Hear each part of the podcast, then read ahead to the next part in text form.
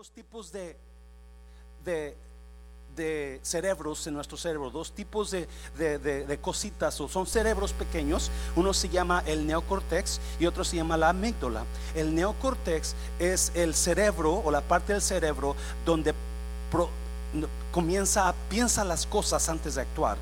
El, el- neocortex es, es lo que comienza a darnos la información y la procesamos, es donde procesamos la información y antes de actuar siempre ah, pensamos cómo vamos a obrar en esa situación. La amígdala es la otra parte del cerebro donde las emociones entran. Emoción del amor, emoción del cariño, emoción del miedo. So, una, el miedo es una emoción que no podemos controlar a veces. Va a venir miedo, va a venir miedo, pero sí es importante saber cómo vencerlo. Saber cómo dominar ese miedo, cómo vencer esa emoción que tenemos. Y hay mucha gente que se está dejando vencer por ese miedo, por esa situación. So, Número uno, dos cositas, dos verdades en la Biblia donde me ayudan a vencer mi miedo de ahora. ¿Qué miedo tiene usted? ¿Cuál es su miedo de ahora? ¿Qué, qué es lo que usted está viviendo ahora que lo está, que no lo deja dormir? Quizás la enfermedad o quizás la situación económica. Quizás algunos perdieron su trabajo y están con, con temor pensando cómo le van a hacer. Bueno, hay dos verdades y una de ellas se encuentra en Mateo 14. No se pierda de Génesis porque vamos a regresar para allá. Ah, Mateo 14 nos habla de una historia donde los discípulos pasaron por un tiempo de crisis en medio del mar. Y versículo Versículo 22 de Mateo 14 dice, enseguida Jesús hizo que los discípulos subieran a la barca y se le adelantaban al otro lado, adelantaran al otro lado, al otro lado, mientras él despedía a la multitud. Versículo 14, versículo- capítulo 14, versículo 22 dice, después de despedir a la gente, 23, subió a la montaña para orar a solas. Al anochecer estaba allí él solo y la barca ya estaba bastante lejos de la tierra, zarandeada por las olas, porque el viento le era contrario. Jesús acaba de alimentar a más de cinco mil personas y ahora le dice a los discípulos, vayan al otro lado del, lago y allá los voy a mirar. Ellos se meten a la barca, ya estaba oscureciendo, y Jesús se va al monte a orar. Y cuando está orando, la barca de los discípulos está en una tormenta. Está en una tormenta. Y la Biblia dice que era una tormenta fuerte, donde los vientos sacudían a la barca. Pero si usted nota, mientras Jesús oraba o mientras la barca estaba en el mar, Jesús estaba orando. Mientras la barca estaba en medio de la tormenta, Jesús estaba orando. ¿Por qué no se fue Jesús con los discípulos? ¿Por qué no se fue Jesús con ellos a acompañarlos? ¿Por qué se quedó él solo? Porque tenía que hacer una cosa, tenía que orar por sus discípulos. Tenía, él sabía lo que iba a venir, él sabía la tormenta y se puso a orar con sus discípulos. So, ¿qué, qué es lo que yo hago para enfrentar mi miedo? Número uno, recuerde que Jesús está orando por usted.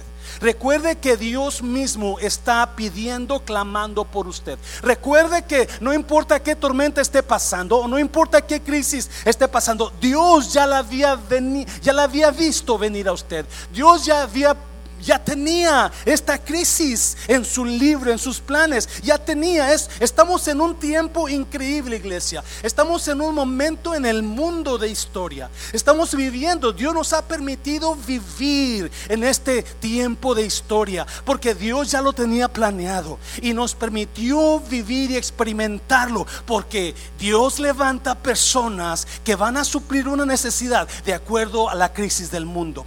Dios siempre levanta personas que van a suplir una necesidad en el mundo. Y es, muchas veces nosotros no miramos esto. So, yo estoy emocionado. Jesús se fue al monte a orar mientras la barca estaba en, el medio de la tormenta. La semana pasada, cuando yo me levanto el domingo pasado en la mañana, yo ah, miro mi celular y hay un texto de un número que no reconozco.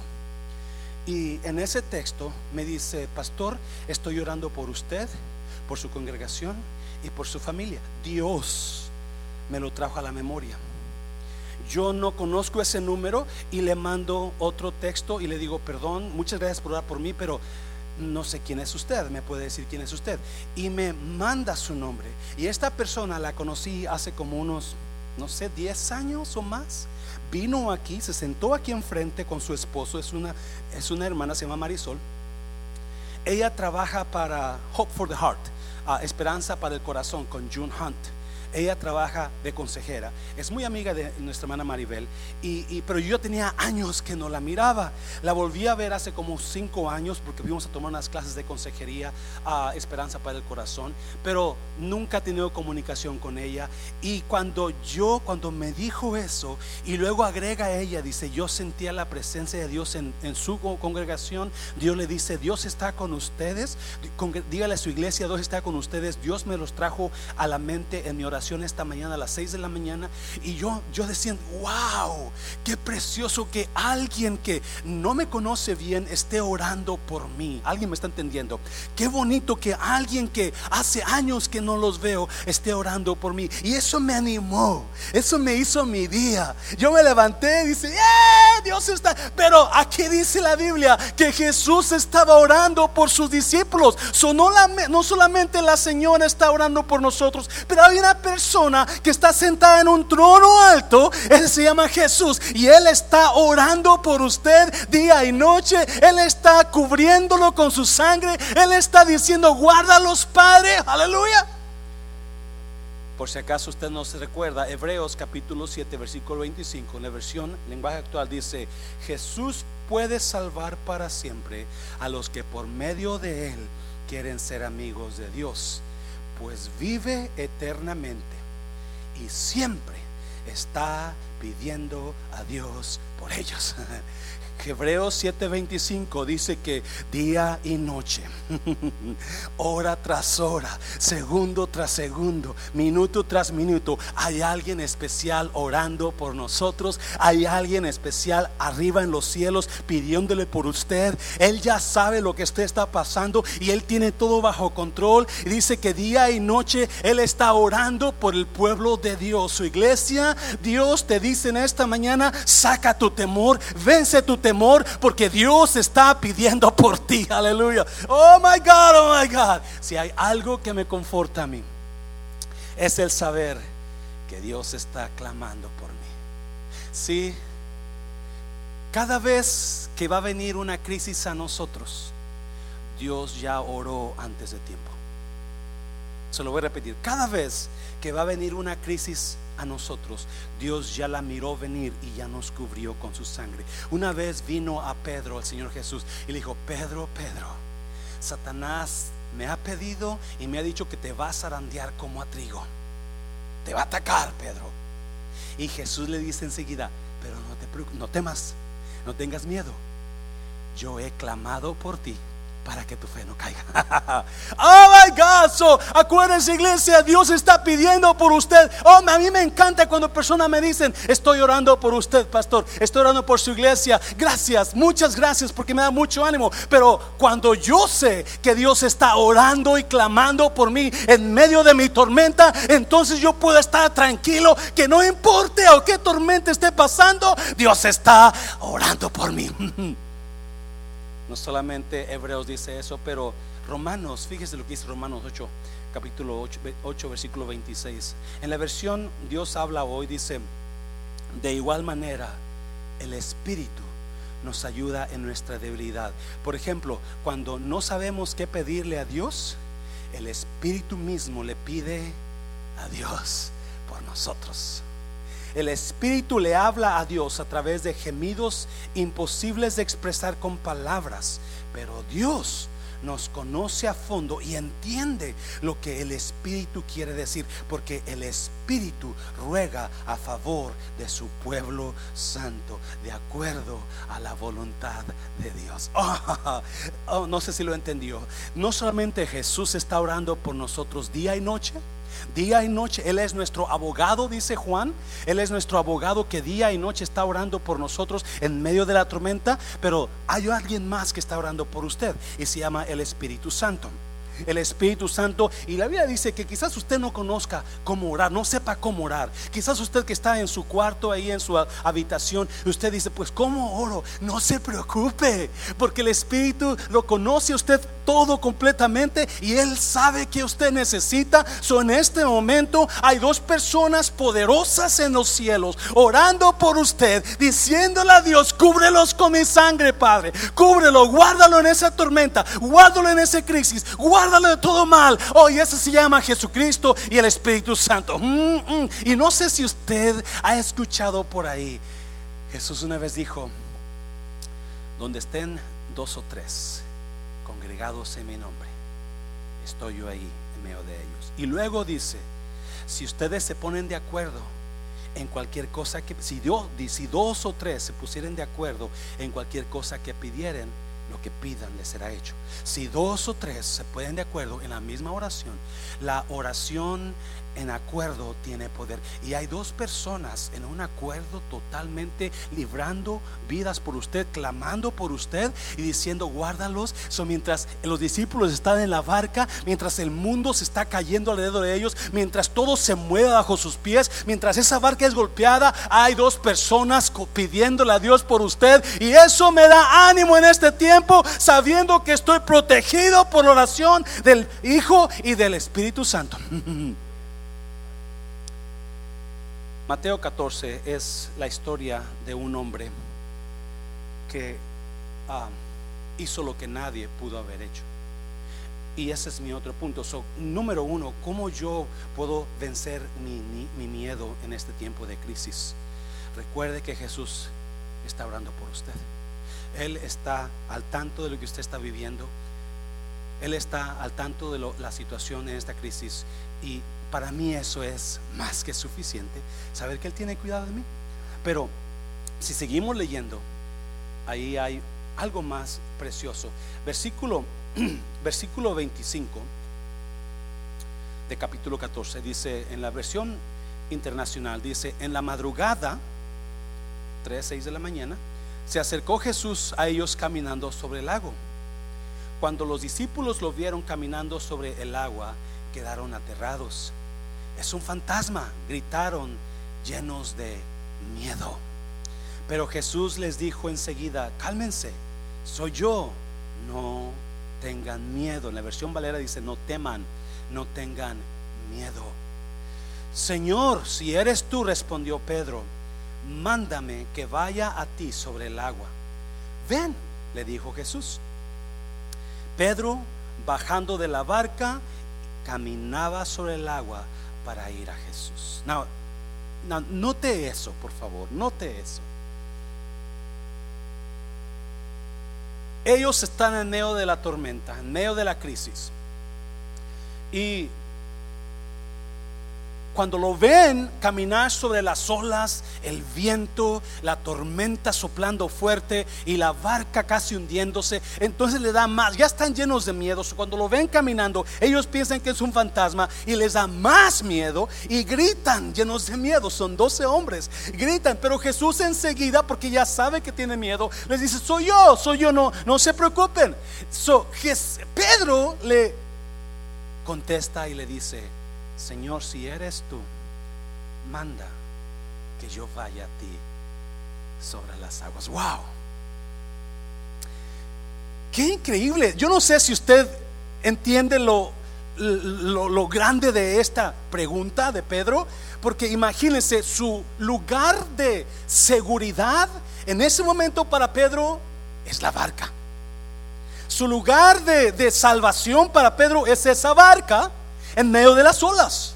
Pero Pedro hace una pregunta que yo creo fue inspirada por el Espíritu Santo. No creo que salió de Pedro porque fue algo que Dios lo puso ahí específicamente para usted y para mí en este tiempo, yo lo creo. O en tiempos de crisis, más bien. Porque le dice, si en verdad eres tú Jesús, ¿por qué no? A ver si es cierto, manda que yo vaya sobre las aguas sobre ti, para ti. Y Jesús le dijo, claro, ven. Y Pedro se baja de la barca y comienza a caminar en el agua. no, escucha bien, a ver, a ver si lo acomodo como, como lo, lo estaba meditando esta mañana. Pedro dejó su único lugar de seguridad, la barca, para caminar en algo que es imposible hacer. Pedro, dejó en ese momento lo único que él tiene en la vida de mantenerse a salvo y de no morir, lo único es esa barca. Todos están llenos de miedo, inclusive Pedro. Todos están aterrados por la situación. Pero hubo un hombre, escuche bien por favor, que decidió romper y vencer su miedo, dejando lo único que representaba su salvación, la barca. Escuche bien. John Orberg, un escritor norteamericano, dice que el miedo es como el trapecio. Él dice, en la vida hay tres movimientos para vencer el miedo. El trapecio, si usted dice, si usted ha visto al trapecista, el trapecista está agarrado del trapecio. De aquel lado está la persona que lo va a cachar. El trapecista se está balanceando porque llega el momento donde va a soltarse del trapecio. La única cosa que lo mantiene con vida al trapecista es ese trapecio, ese pedazo de palo, esa vara donde él está fuertemente agarrado. De aquel lado está la persona que va a cachar al trapecista. So, dice, imagínese lo que los primeros trapecistas experimentan cuando van a soltarse por primera vez. Ya saben que hay quizás una red abajo, pero el día de la, de, de la función, esa red no va a estar. So, imagínense el miedo, el miedo de estarse balanceando en el trapecio, dice John, y porque saben que se va a aventar, y la otra persona está a aquel lado con las manos extendidas, diciendo, suéltate, yo te cacho, yo te cacho. Y en un momento, dice, en un momento, el trapecista va a soltar el trapecio y va a volar hacia la otra persona. Now, so, hay el momento de soltar el trapecio y hay el momento donde es el tiempo de la espera, donde vas volando hacia la otra persona pidiéndole a Dios que la otra persona no cierre los ojos. Porque si cierra los ojos, no te va a cachar y sabrá Dios dónde vas a caer. Y ese es, y, ese es el, el, efecto del miedo. No, escuche bien, por favor. Todo mundo nació con un trapecio. Todos hemos nacido en la vida con un tra agarrados de un trapecio. Estamos agarrados de algo. Y ese algo, ese trapecio eh, simboliza nuestra barca en medio de la tormenta las barcas. Y, y, muchas veces Dios quiere que nosotros soltemos el trapecio. Escuche bien, por favor. Punto número dos. Las crisis que producen miedo son las que revelan mi propósito. Mm, mm, se lo voy a repetir. Las crisis que producen miedo son las que revelan mi propósito. Para que el trapecista pueda decir, yo soy un trapecista, yo puedo brincar, yo puedo soltarme, yo puedo hacer lo que muchos no pueden hacer. Tiene que soltarse del trapecio. Y hay un momento donde va a este hombre, va a esperar. Él va a esperar que la otra persona lo agarre, lo cache. Porque imagínense lo que siente mientras va volando del trapecio. Se soltó del trapecio, ahora va, va volando, va orando. Que me agarre, que no cache, que no le dé un calambre a este hombre. O, o que yo no sé qué está pensando el trapecista. Pero obviamente muchos pensamientos le pasan. Y eso es lo que hizo Pedro. Pedro se soltó de su trapecio. Pedro dejó la barca y se soltó y comenzó a caminar al lado de Jesús. Pedro logró hacer lo que nadie ha podido hacer a través de la... Porque las crisis que producen miedo son las que revelan nuestro propósito. Oh, yo no sé si me está entendiendo. En esta tierra, quizás estoy hablando algo, en este momento de la vida, en este tiempo específico, por alguna razón, Dios permitió esta crisis, este virus, ahora que usted está vivo. Ahora, y mucha gente se va a quedar en su barca porque no quieren salirse de su barca, no quieren, no están llenas de miedo. Mucha gente se va a quedar en su trapecio, agarrados de su trapecio y no me suelto de aquí. Ah, quizás su trapecio significa un, un trabajo, quizás su trapecio significa un, una adicción, quizás su trapecio significa un pensamiento malo, quizás su trapecio significa una amistad mala, quizás su trapecio significa una relación que no agrada a Dios. ¿Cuál es su trapecio? Donde Dios está. Quizás su trapecio significa ahora su casa donde para nada, y no me, no me entienda, quizás su casa es su lugar seguro ahorita, pero Dios está hablando algo más en esta mañana, porque mucha gente se ha paralizado, muchos cristianos ya se quedaron en casa, ya no se conectan en Facebook, ya no se conectan con su iglesia, no están sirviendo, están pensando que, que, que, estas vacaciones o que ya se desanimaron. Y Dios le dice, suelte su trapecio esta mañana. Si Pedro no suelta su trapecio, nunca hubiera caminado sobre las aguas. Si Pedro, no ha terminado, apenas vamos comenzando, pero ah, si Pedro no suelta su trapecio, nunca hubiera logrado lo que logró, que nadie más lo ha hecho, solo Jesús. Este tiempo es crítico. En lugar de estar llorando por la situación, pregúntele a Dios, ¿qué es? ¿Por qué razón yo estoy en este tiempo? Cada vez que Dios ha traído crisis al mundo, ha levantado un hombre, ha levantado una mujer que van a suplir la necesidad en ese tiempo de crisis. Y yo le preguntaba a Dios, wow, qué privilegio, qué privilegio Qué privilegio vivir ahora. Qué privilegio porque podemos hacer cosas increíbles, porque podemos caminar sobre el agua. Podemos hacer cosas increíbles. ¿Qué es lo que está haciendo usted? Despierte de su miedo, suelte su trapecio y pregúntele a Dios, ¿por qué estoy aquí yo ahora? ¿Qué, estoy, qué quieres de mí Dios ahora? Mm. ¿Qué es su trapecio en esta mañana? ¿Qué es su barca? Que no se puede soltar usted de su miedo su enfermedad? ¿Qué es su barca? ¿Qué es su trapecio que no la puede soltar? Pedro soltó, se bajó de la barca y comenzó a caminar. Escuche bien, por favor. Escuche bien, por favor. Lo que me impacta es lo que sigue. Porque después que caminó Pedro, dice que él quitó la vista de Jesús y comenzó a mirar el viento, comenzó a mirar la tempestad, comenzó a mirar las olas y le entró miedo. Y cuando le entró miedo, comenzó a hundirse.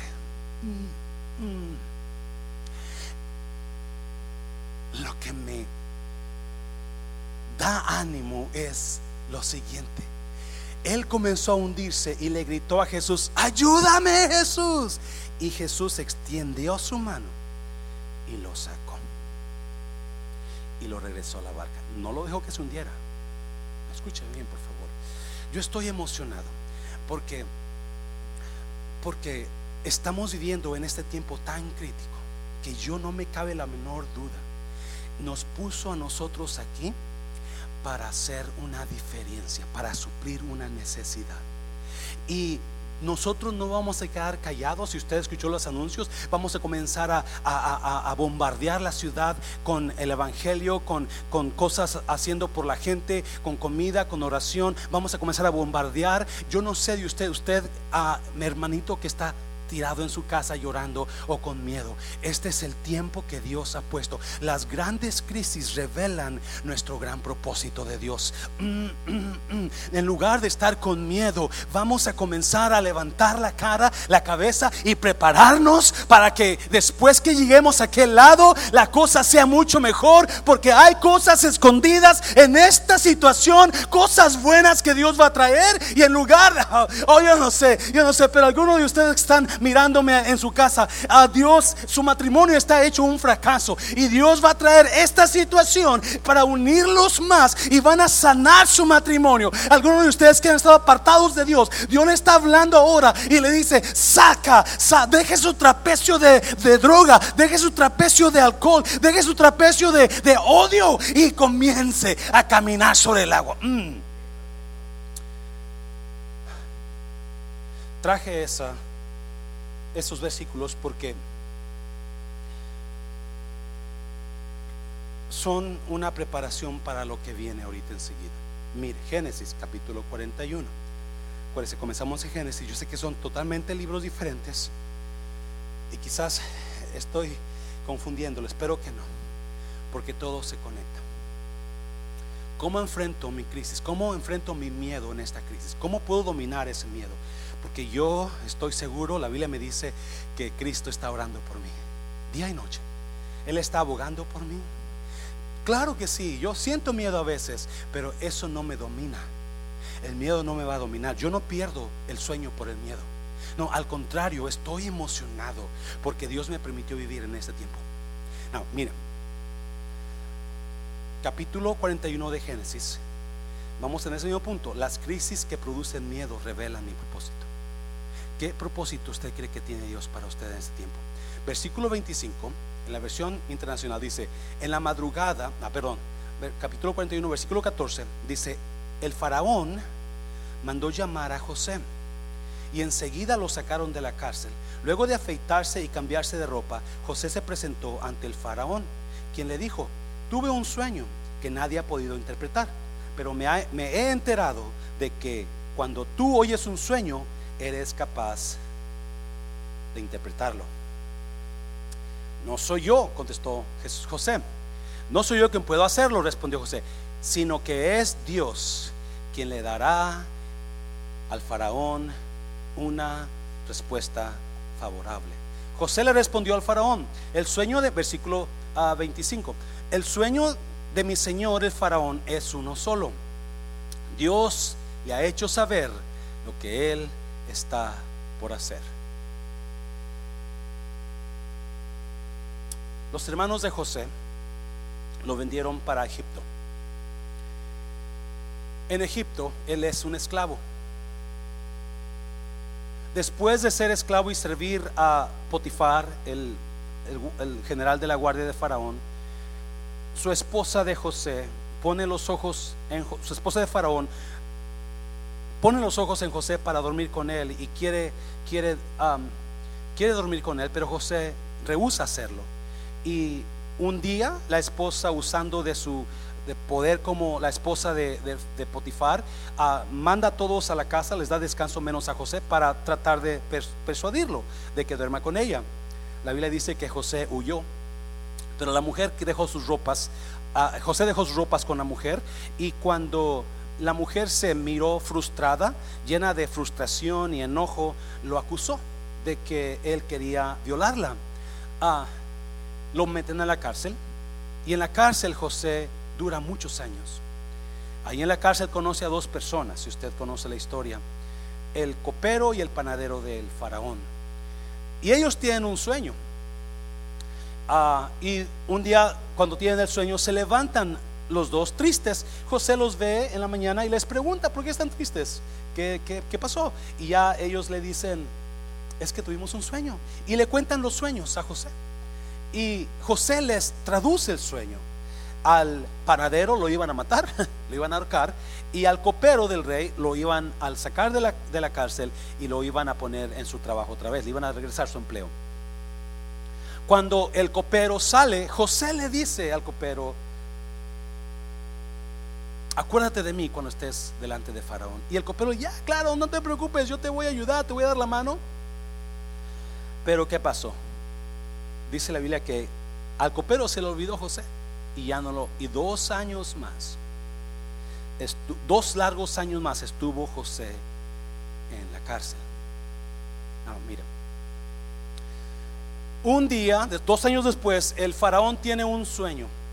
Tiene un sueño. Y él ve a siete vacas gordas, bien bonitas, bien gordas. Pero enseguida ve a siete vacas flacas, muy flacas. Y se comían a las siete vacas gordas. Tan flacas estaban, dice el escritor de Génesis, que cuando se comían a las vacas gordas, no se miraba que habían comido.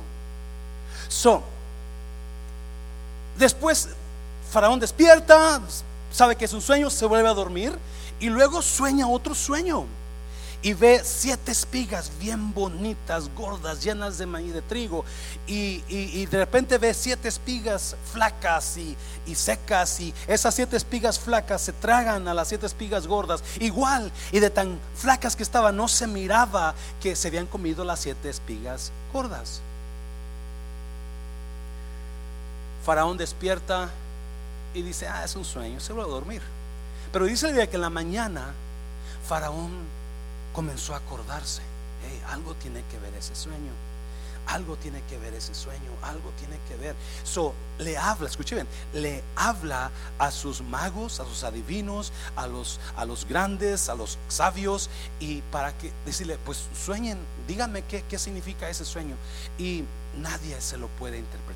So le habla, ahí está el copero y se acuerda, oh my God, yo conozco a alguien que traduce sueños. Yo conozco a alguien que Dios le habla.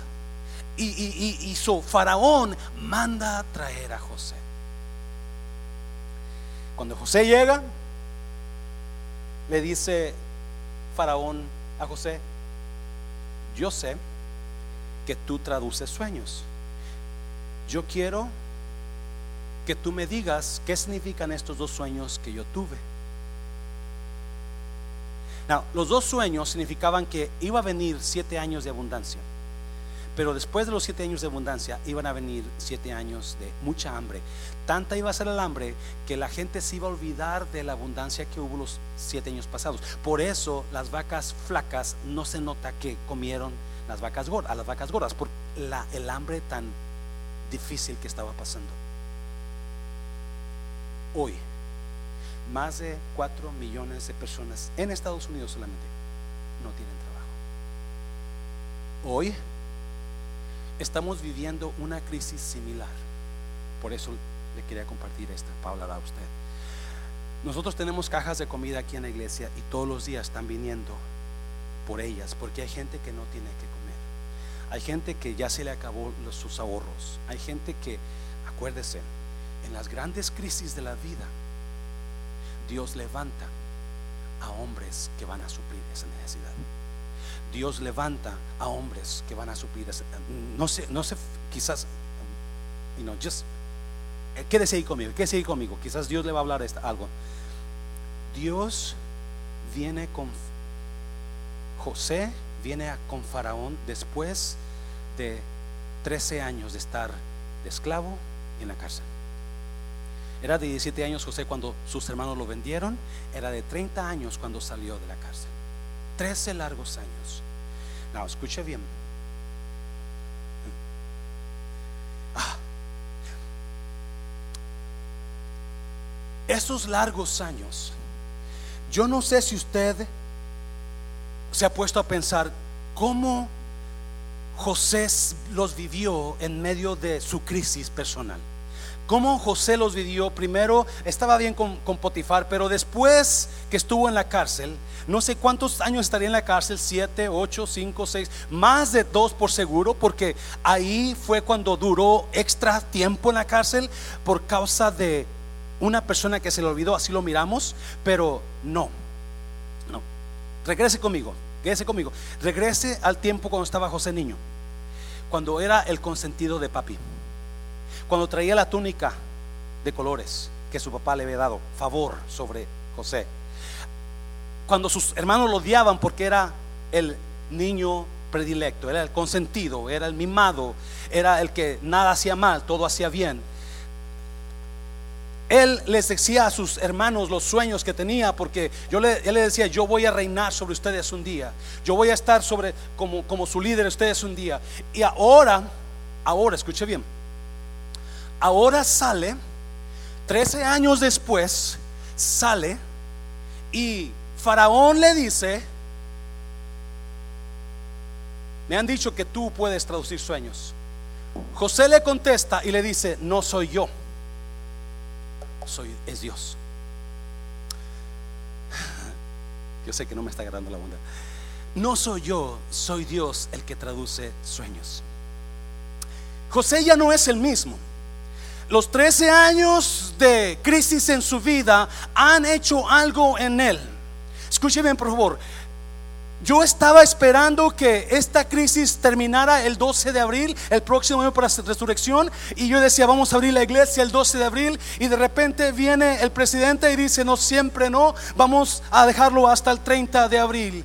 Y yo ya digo, ok, por lo menos. Y luego viene alguien y dice, no, ya lo extendieron hasta el 20 de mayo. Y yo digo, ¿por qué tanto tiempo?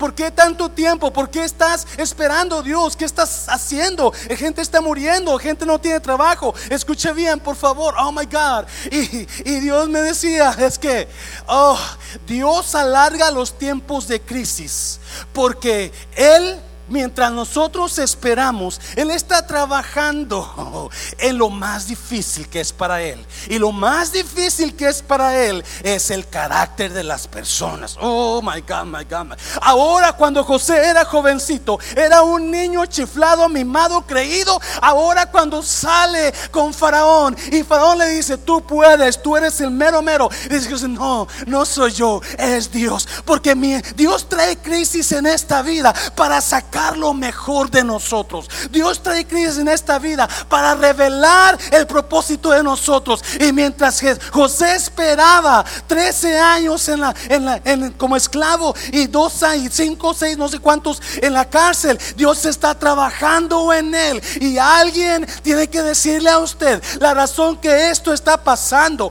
es porque Dios quiere mejorar mi yo. Oh, no sé si me entendió. La razón que está pasando es porque Dios ha traído traído una crisis, quizás de virus o ahora de hambre, pero Dios está tratando con usted para que diga Dios, no soy yo, eres tú. Oh, está tratando con el mundo entero. Hay personas, miles de personas que se creían que ellos podían solos y ahora se dan cuenta que no pueden sin Dios. Mm, ¿Alguien me está entendiendo? So, mientras Dios, mientras José estaba esperando, Dios está trabajando en su carácter. Oh my God. ¿En qué está trabajando Dios con usted? ¿En qué está trabajando Dios con... Ya no es el mismo José. El tiempo difícil lo transformó. el tiempo de esclavo, el tiempo de opresión y el tiempo de cárcel lo transformó. Espero que algunas personas que me están mirando estén escuchando la voz de Dios y que Dios le esté hablando a usted y le diga, usted está aprendiendo, yo necesito un cambio en mi vida.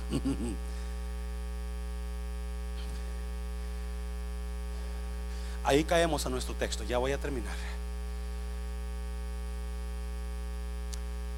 Versículo 25. José le respondió al faraón, el sueño de mi señor, el faraón, es uno solo. Dios le ha hecho saber lo que él está por hacer. Las siete vacas hermosas son siete años y las espigas hermosas también son siete años. El sueño es uno. También las siete vacas flacas y feas que subían tras ellas son siete años. Y las siete espigas delgadas y marchitadas por el viento solano serán siete años de hambre.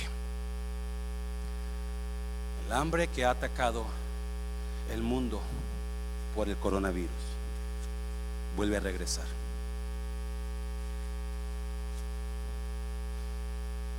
Está la gente con miedo porque no tienen que comer.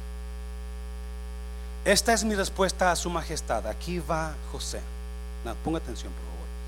Dios ha mostrado a su majestad lo que Él está por hacer. Todavía sigue gente pensando, es que esto es, Estados Unidos le mandó la virus a China, porque quieren destruir a China. Es que China le mandó el virus a Estados Unidos. Es que Rusia con Alemania, y es que esto y lo otro. Dios está hablando al mundo. Dios está hablando al mundo. Y yo no sé de usted, pero yo quiero ver cuál es mi rol en esto. Yo, estoy ansioso por ver cuál es mi rol, cuál, qué, para qué estoy aquí, por qué permitió que yo en ese tiempo lo viva ahora. Versículo, Jesús, José sigue hablando. Vienen ya siete años de gran abundancia en toda la tierra de Egipto, pero a estos les seguirán siete años de hambre. Toda la abundancia será olvidada en la tierra de Egipto, porque el hambre acabará con la tierra, por causa del hambre que vendrá y que será gravísima. Esa abundancia quedará ignorada. El hecho de que su majestad haya tenido el sueño dos veces significa que Dios lo va a hacer muy pronto. Su majestad, sigue hablando José, debe buscarse un hombre, y dice, inteligente y sabio, y ponerlo al frente de la tierra de Egipto. Debe también poner gobernadores al frente del país y tomar la quinta parte de lo que produzca la tierra de Egipto durante los siete años de abundancia. Se deben almacenar todos los alimentos de estos buenos años que vienen y bajo el control de su majestad recogerse y guardarse el trigo para el sustento de las ciudades. Estas provisiones deberán deben quedar almacenadas para el país, para los siete años de hambre que habrá en la tierra de Egipto. Así el país no perecerá de hambre. Otra vez, el versículo 24, 34 dice, debe también poner gobernadores al frente del país y tomar la quinta parte de lo que produzca la tierra de Egipto en estos siete años de abundancia y guárdenlo para el país. A mí, me, yo leía eso y wow, ¿cuántas personas vienen, a veces vienen personas con buena intención diciendo, pues, debemos hacer esto, debemos hacer lo otro, pero nunca nos dan la manera para hacerlo. Y José no. José no solamente es un hombre transformado, pero es un hombre con conocimiento y sabio me quedo sorprendido cómo José les da una clave sencilla a Faraón. Ahorre la quinta parte. Vaya y pídale a todo, a, a toda persona que cosecha, la quinta parte de su cosecha. Muchos creen que Faraón les pedía el 10%, que es lo que usualmente se pide. Pero José les dice, no, no, ahora pides el 20%, porque son siete años. Todo de ese 20%, guárdalo por siete años. Y cuando tengas el 20%, ya de los siete años, vas a tener suficiente comida para guardar para el tiempo de hambre. Dios le está hablando a usted con esta palabra tan sencilla. Algunos de nosotros no hemos ahorrado ni el 10%, no estoy hablando del diezmo, estoy hablando de sus ahorros para usted. No hemos ahorrado nada porque no esperábamos esta crisis.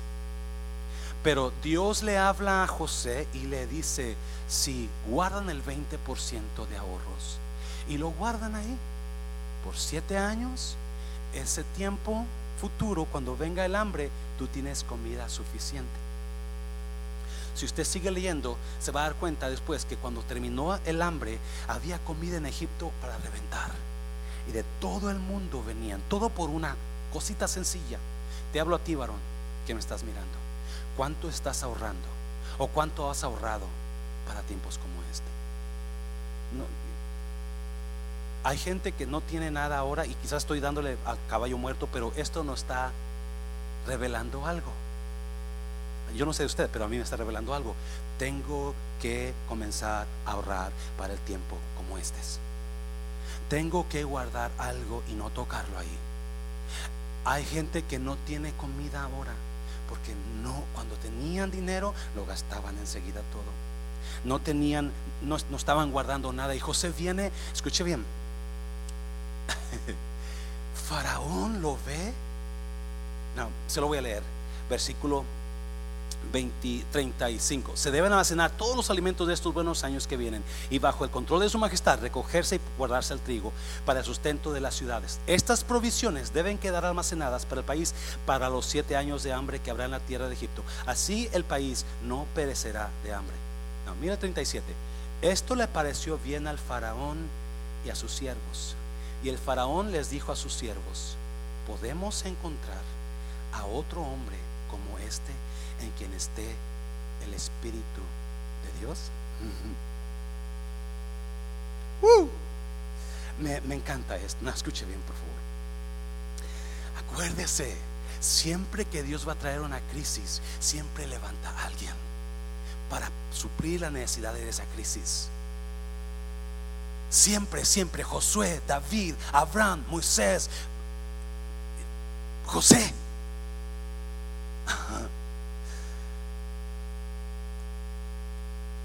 Dios trató con José por 13 años en su carácter, en su yo. Dios lo moldó, Dios lo llevó por, por el, oprobio de la esclavitud, Dios lo llevó por la cárcel, Dios lo humilló para que José pudiera salir de la cárcel. Ahorita venimos, ahorita entramos ahí, salir de la cárcel un hombre sabio.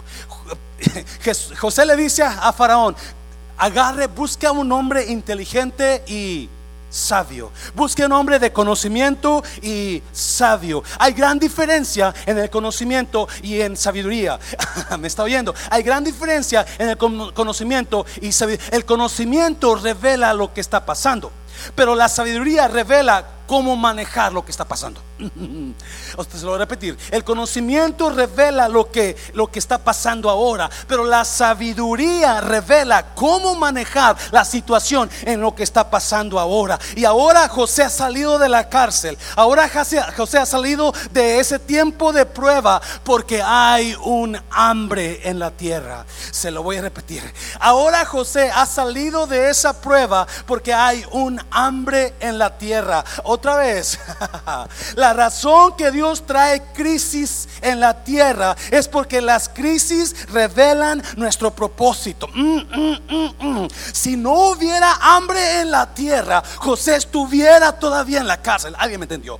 Si no hubiera hambre en la tierra en Egipto, José estuviera ahora en la cárcel. Pero porque vino el hambre, salió José. porque era lo que Dios estaba esperando. Y hay personas que están están llenas de miedo ahora. Hay personas que están llenas de temor. Cuando no se dan cuenta, este temor, esta crisis, esta situación van a revelar quién soy yo. Oh my God, esta situación me va a transformar a algo nuevo. Escuche bien, para, para que usted pueda ser como José, donde esta crisis revele lo que Dios tiene para usted. Escuche bien, no puede dejar que le quiten su fe. Acuérdese, acuérdese. Los tiempos de miedo son los tiempos donde no queremos soltar nuestra nuestro trapecio. Gracias. Los tiempos de miedo son los tiempos donde no podemos soltar nuestra barca, no podemos dejar nuestra barca.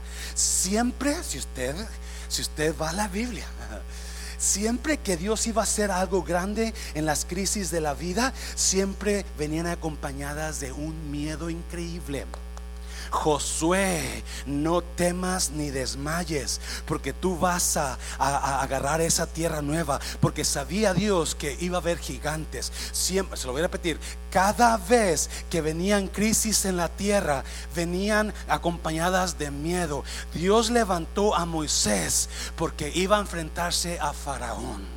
Hoy en ese enfrentamiento iban a pasar cosas donde iban a poder temblar a Moisés. Dios levantó a David porque se iba a levantar a, iba a levantar, iba a enfrentarse a Goliat, donde ese gigante todos le tenían miedo. Dios levantó a Josué porque iba a enfrentarse a los gigantes de Jericó, porque todos le tenían miedo. 12, 10, 10 espías dijeron, no entramos porque esos gigantes nos van a, nos van, porque el miedo te, te está impidiendo de alcanzar otros niveles. No sé si me entienda. Y ahora Dios levanta a José, porque José iba a enfrentar el hambre. Mm, iba a enfrentar el hambre, porque estas crisis revelan, revelan quién somos, revelan nuestro propósito. Yo no me estoy, yo le digo a usted qué es lo que Dios tiene para, mire más allá, mire más allá de la crisis, mire más allá del virus, mire más allá de esta hambre y pregunte qué es lo que tiene Dios para mí,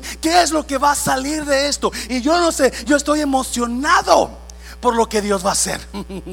Escuche bien. Hay que hay gente que no quiere soltar su trapecio porque están agarrados de ahí.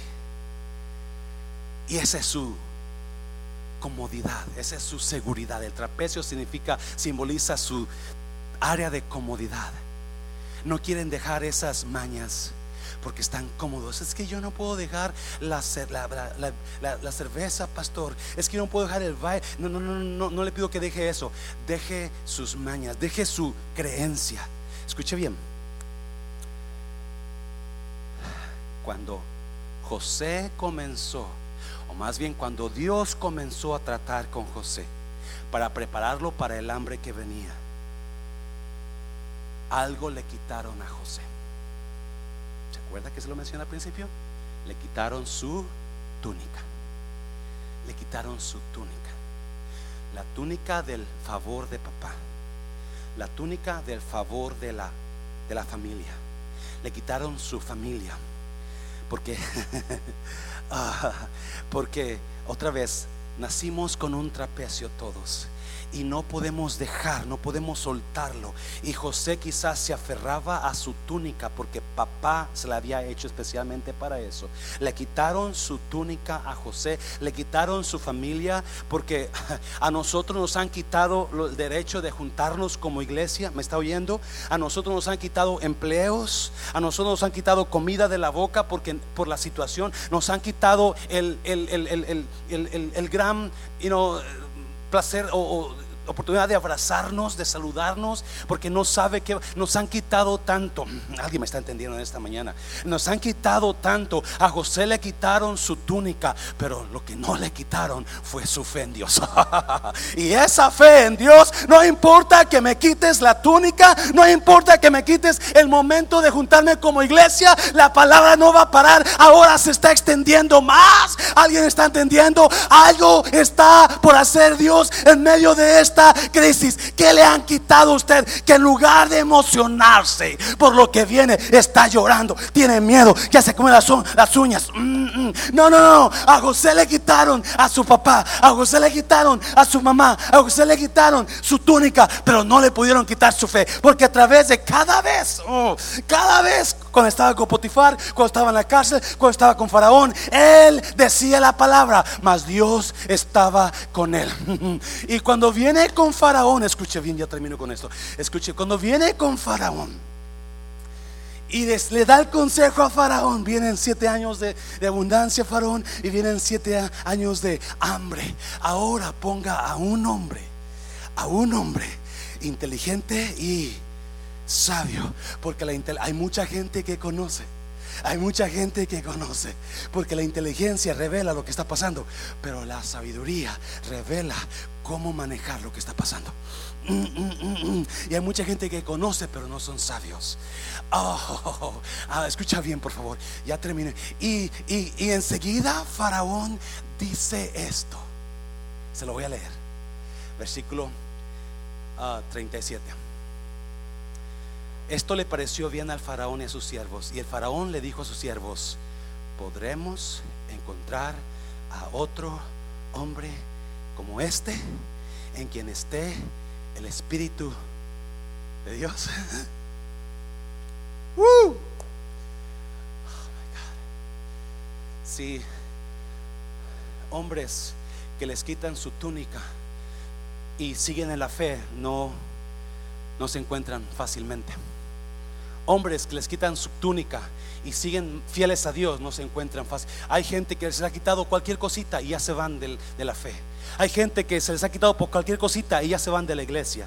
Hay gente que no más porque no le gustó algo ya se van. No, no, no, no, no. Ah, antes de que José llegara, la Biblia dice que Faraón llamó a sus magos, a sus adivinos, a sus sabios, a sus inteligentes, a sus líderes. Estaba rodeado de cientos y cientos de hombres, sabios, magos, adivinos, hechiceros, astrólogos, rodeado y ninguno, oh, alguien me está entendiendo, y ninguno, ninguno podía demostrar la, la interpretación del sueño. Y cuando viene José, dijo, habrá alguien en quien el Espíritu de Dios esté, como en este hombre. Mm, usted podrá estar lleno de dinero usted podrá tener trabajo, usted podrá tener salud, usted podrá tener esto, usted podrá tener lo otro, pero si no, no tiene el Espíritu de Dios, no va a poder soportar esta crisis. ¿Me está oyendo? Oh my God, ¿me está oyendo? No importa qué es lo que tengas, lo que importa es el Espíritu de Dios está contigo, el Espíritu de Dios está, ¿qué hombre como dónde vamos a encontrar a un hombre lleno de gente? Pero nadie, nadie tenía el Espíritu de Dios, porque eso es lo que está buscando Dios. Personas con el Espíritu de Dios que digan, yo me levanto, yo no tengo miedo, yo voy a buscar a Dios. Oh, my God, my God. Déselo fuerte al Señor donde está ahí. Déselo fuerte. Hay gente que tiene mucho conocimiento, pero el Espíritu de Dios no está ahí. Hay gente que tiene mucho dinero, pero no está. Hay gente que tiene mucha inteligencia, pero el Espíritu de Dios no está. Hay gente que tiene mucha labia, pero el Espíritu de Dios no está ahí. Y en tiempos como este, escuche bien, las personas que Dios va a usar para resolver la situación de esta crisis son personas que están llenos del Espíritu de Dios. Pregunta para usted. ¿Usted tiene el Espíritu de Dios? ¿Usted cree que tiene el Espíritu de Dios? La Biblia dice que cuando nosotros aceptamos a Jesús como nuestro Señor, el Espíritu de Dios viene a morar en nosotros. Efesios dice que nosotros tenemos las arras del Espíritu. Solamente aquellos que aceptan al Señor. Solamente aquellos que reconocen a Dios como Salvador y Señor. Solamente aquellos que le dan a Dios la oportunidad de dirigir sus vidas. Dos verdades para yo enfrentar mi miedo y vencerlo. Dos verdades Número uno, Jesús está orando por mí día y noche. Jesús está orando por mí día y noche. Número dos, las crisis como esta revelan nuestro propósito. Dios no, si usted se dio cuenta, Dios no dejó ahogar a Pedro. Dios no lo dejó que se hundiera. Si hay gente que está, lo que está hundiéndolo a usted es su miedo.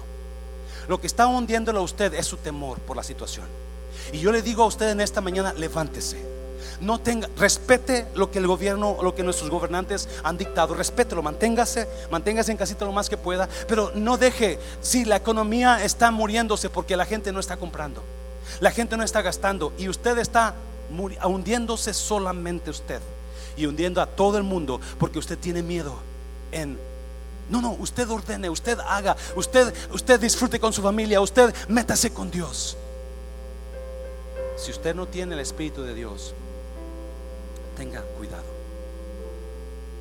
Dios le habla a su pueblo, a los hijos de Él. Quizás usted sabe perfectamente que no tiene el Espíritu de Dios, porque anda haciendo cosas que no debe hacer. Es más, usted no tiene a Dios como su Señor. Cuando decimos Señor, si Jesús dijo esto, Jesús dijo esto, yo soy la verdad, yo soy el camino, yo soy la vida. Nadie viene al Padre si no es a través de mí. Nadie puede entrar a la presencia del Padre. Nadie puede ir al cielo sin antes reconocer a Jesús como su Señor, como la vida, como el camino, como la verdad.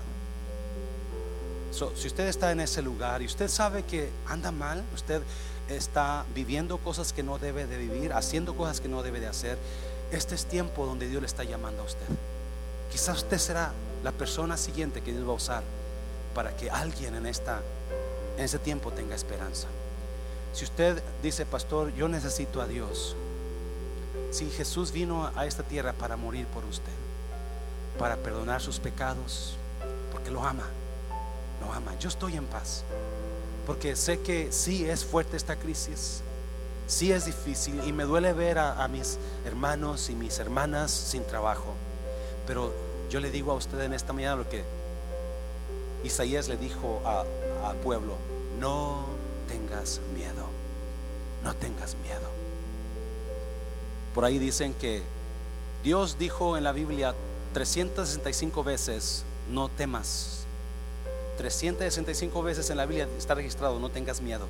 No lo he comprobado yo, lo que se dice, pero imagínense todos los días Dios le dice, no tengas miedo. Yo estoy pidiendo por ti. Yo estoy orando por ti.